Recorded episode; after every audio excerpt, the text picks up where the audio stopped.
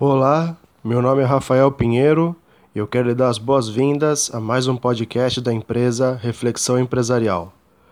O tema da postagem de hoje é prosperidade como consequência, porque de alguma maneira a gente está catabolizando aqui nesse planeta, né, como diz o ditado, gastando a nossa saúde para juntar dinheiro e depois tem de gastar o dinheiro para recuperar a nossa saúde, né?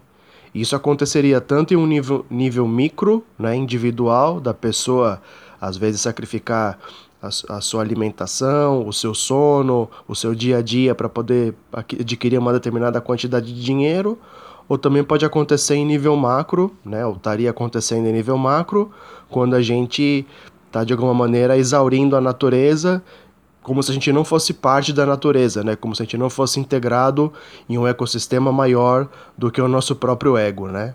Então eu gostaria de falar algumas considerações a esse respeito, porque são considerações que eu julgo relevantes, que somaram para mim e eu acredito que podem também fazer diferença na vida de outras pessoas. Então a primeira consideração que eu gostaria de fazer é sobre o que é realmente prosperidade. Será que prosperidade é uma conta milionária no banco? Ou será que prosperidade seria uma questão de ter uma paz interior, deitar a cabeça no travesseiro com o senso de dever cumprido, a possibilidade de ter um travesseiro, de poder. Assim, é, eu tenho um podcast que ele chama sobrevivências ver, sobrevivência versus felicidade, né? Porque de alguma maneira a gente trabalha para poder sobreviver, mas felicidade pode ser uma conquista como um algo a mais, né? Então essa relação ela pode ser estudada nessa postagem mas de alguma maneira a gente ter condições mínimas de poder viver e poder compartilhar a felicidade com outras pessoas já seria uma grande prosperidade, já seria um indício de prosperidade, a gente ter felicidade, ter alegria, ter realização. E se você pensa de uma maneira assim um pouco mais centrada no dinheiro, tem uma frase que eu gosto muito que diz o seguinte: a prosperidade não é a sua conta no banco, mas a sua capacidade de gerar dinheiro.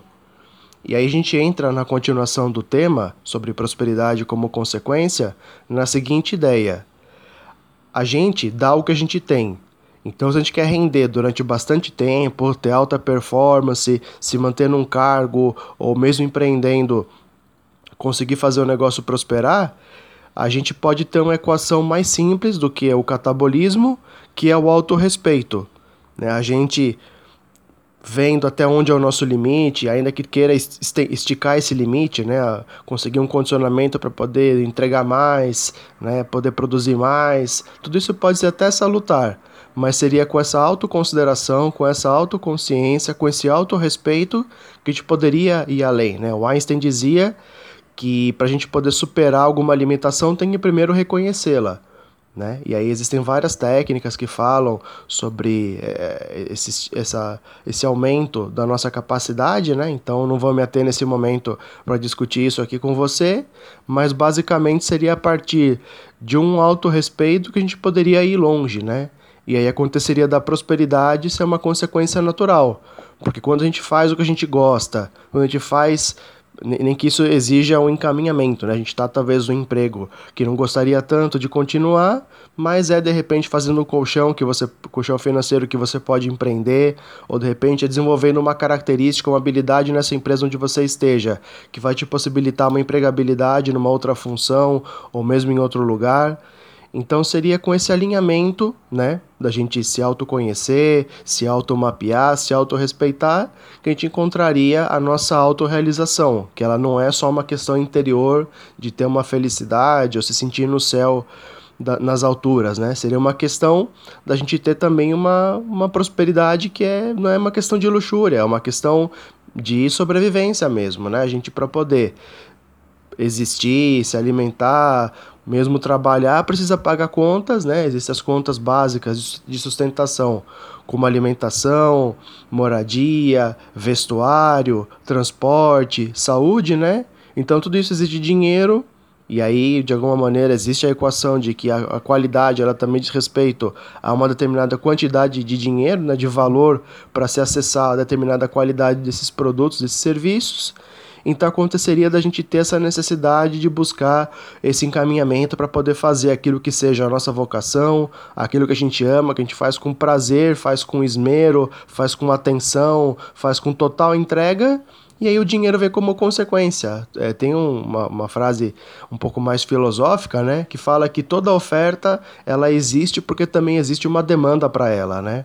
Então, a partir do momento que a gente faz aquilo que o nosso coração pede, aquilo que a nossa consciência indica, aquilo que a nossa alma nasceu para fazer, cedo ou tarde a gente vai encontrar uma maneira de transformar isso num negócio, claro que pensando o equilíbrio, né, é até a temática dessa postagem, né, mas seria com esse alinhamento todo dentro e fora que a gente encontraria a nossa prosperidade sustentável, né? não alguma coisa que vai nos proporcionar determinada quantidade de dinheiro por um determinado tempo e em determinado espaço de tempo além vai se chegar num, numa doença somatizada, vai se chegar num arrependimento, numa dor de consciência, né? por todo esse problema que a gente vive globalmente, né? E aí a gente pode também falar que toda essa discussão que foi colocada até agora, ela tem a ver com uma necessidade mundial, né? Porque se fala, né, da gente viver como se fosse uma grande aldeia global e ao mesmo tempo também uma interdependência, né, nas relações da, da globalização, tudo, então aconteceria que como diz o, a teoria do caos, né, do efeito borboleta, o farfalhar da asa de uma borboleta em determinada região do globo pode ocasionar, um tufão do outro lado do mundo. Então se fala né, da Amazônia ser um, um, patrimônio da humanidade, ou mesmo até as obras de arte que estão lá no Museu do Louvre, por exemplo, também seriam patrimônio da humanidade, não exclusivos de determinada nação, mas a gente vive uma relação de interdependência, né? que é a exploração dos recursos naturais, a não renovação, as poluições, todo esse estrago que a gente está causando no planeta né? abalaria a nossa prosperidade e também a nossa continuidade aqui nesse planeta. Né? Daí cada um pensa de uma maneira, tem até gente que fala sobre colonizar Marte, é respeitável o ponto de vista de cada um, porque como diz o Mário Sérgio Cortella, cada um a, o ponto de vista é a vista a partir de um ponto e cada um tem um panorama, né? Cada um tem uma perspectiva.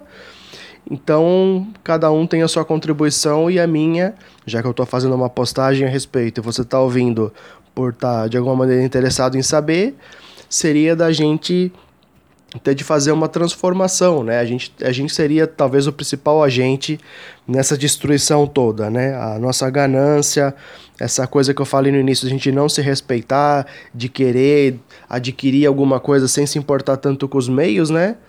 Então a gente precisaria fazer esse exame de consciência, precisaria perceber o que a gente realmente está fazendo com a gente mesmo, em última instância, com o planeta, com os recursos naturais, com os outros seres vivos, sejam eles vegetais, sejam eles eh, animais, né? O ser humano também como uma determinada espécie de animal. Então a gente está precisando rever uma série de coisas, né? Por isso que o trabalho todo aqui é chamado de reflexão empresarial, porque é, é justamente no ambiente corporativo que a gente trata da, da ambição, que a gente trata do alcance maior com pessoas, com recursos naturais, de matéria-prima, de energia elétrica, de objetivos, de coisas macro, né? Então a gente precisaria rever uma série de coisas e para essa consideração eu daria mais uma contribuição que é a seguinte. Tem um ditado que eu gosto muito, que eu falo aqui nas postagens, mas talvez essa seja a primeira que você esteja ouvindo minha e daí portanto não conhece ainda, que diz que os nossos pensamentos se transformam nas nossas palavras. As nossas palavras se transformam nas nossas ações nossas ações, nossos hábitos, nossos hábitos no nosso caráter e nosso caráter no nosso destino. Então a correção de rotas, ela acaba sendo na gestão inicial dos nossos próprios, nossos próprios pensamentos. O que, que a gente pensa, o que, que a gente sente, o que, que a gente lê, o que, que a gente ouve, o que, que a gente fala, em quais conversas a gente se envolve. Então é necessário uma correção de rotas na minha perspectiva, se essa for a sua também de comunga um ponto de vista. Essa mudança ela começa dentro do ser humano, ela começa a partir do ser humano, porque de alguma maneira a gente está sendo um grande agente de complicações, de desequilíbrio, de ações desmedidas. E de alguma maneira essa é uma questão que não é do âmbito unicamente, exclusivamente individual, seria uma questão mundial, da gente poder ter uma prosperidade continuada, uma sustentabilidade nas práticas comerciais, a perpetuação da espécie.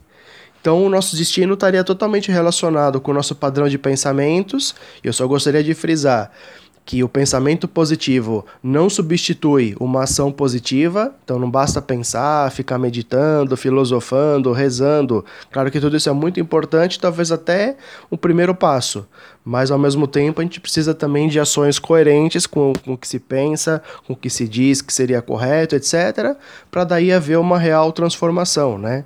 E toda a sabedoria ao longo da história da humanidade, que de alguma maneira foi o que eu busquei para poder tentar entender mais sobre essa temática, fala sobre a gente é, começar a mudança a partir de nós mesmos, né? O Sócrates teria dito que se a gente quer mudar o mundo, tem que mudar primeiro a nós mesmos, começar por nós mesmos, e também o Gandhi teria dito que a gente tem de ser a mudança que a gente quer ver no mundo, né? Então eu já falei aqui sobre liderar pelo exemplo, já falei outras considerações sobre esse problema como um todo, né? Então, se você tiver interesse, existem outras postagens aqui só sobre a, a, a questão da reflexão empresarial. Essa já é a 14 quarta postagem. Existem outras sobre meditação que também já estão no número de 14 e vão chegar a 15 amanhã. Então acontece que a gente precisaria de alguma forma repensar uma série de coisas, se aprofundar nessa temática e pensar que a nossa sobrevivência está de alguma forma comprometida ou precisando de mudança, de reconsideração de uma série de coisas para a gente poder continuar por aqui de uma forma equilibrada e, por que não, como diz uma música que eu gosto muito, por que não apenas construir e viver, sem ter que destruir, mas aprender com as diferenças, né, compartilhar uma roda de conversa, trocar opiniões, aprender com outros pontos de vista e aí poder frutificar e realmente fazer uma correção da nossa trajetória, né? Porque se a gente olhar, a gente pode ver que o ser humano está bastante complicado, talvez doente, com uma relação invertida de quem que ele é, do que, que ele precisa, do que, que ele tem que fazer. Então existe todo um trabalho aqui, existe todo um estudo, existe toda uma busca que contempla tanto a questão da gestão, porque eu sou formado em administração de empresas, também em publicidade e propaganda, né? A cadeia produtiva do empreendedorismo, também sou formado em teatro, porque os processos são articulados por pessoas. E ao mesmo tempo também fui estudar meditação, filosofia, psicologia, história, física quântica, medicina complementar. E é com essa bagagem toda, com esse entendimento um pouco mais abrangente, né, em nível de pesquisa, que eu possa me sentir seguro para poder compartilhar essas ideias aqui com você. Então, resumidamente era isso. Eu agradeço bastante a atenção que você dedicou para ouvir essa mensagem por completo.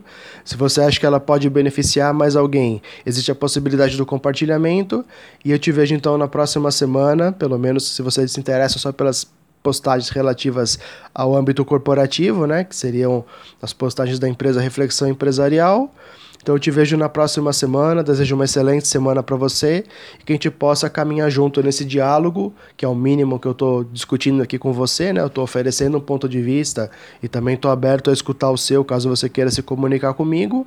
O site da empresa é reflexãoempresarial.net e aí a gente vai de alguma maneira dialogando, conversando e buscando um denominador comum, um entendimento, para a gente poder fazer coletivamente a transformação que começa com cada um de nós. Então, mais uma vez, eu agradeço a sua atenção por toda essa atenção nessa postagem. Desejo uma excelente semana e até a próxima comunicação. Então, um abraço e até.